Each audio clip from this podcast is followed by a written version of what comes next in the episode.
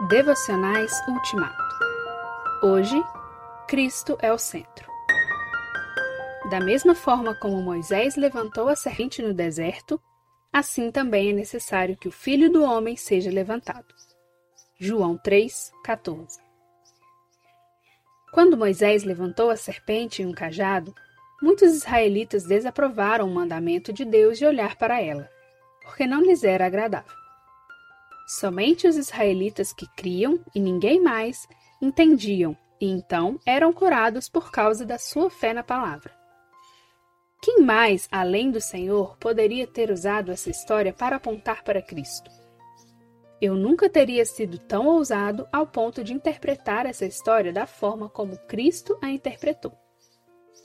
Ele a explica apontando para si mesmo e diz: Aquela era a serpente de bronze, mas eu sou o filho do homem.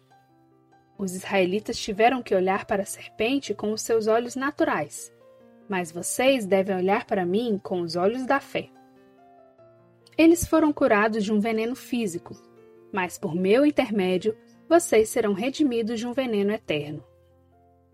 Olhar para a serpente significa crer em mim. No passado, os corpos foram curados, mas eu darei a vida eterna àqueles que crerem em mim. Essas são afirmações estranhas, que juntas são um ensino extraordinário.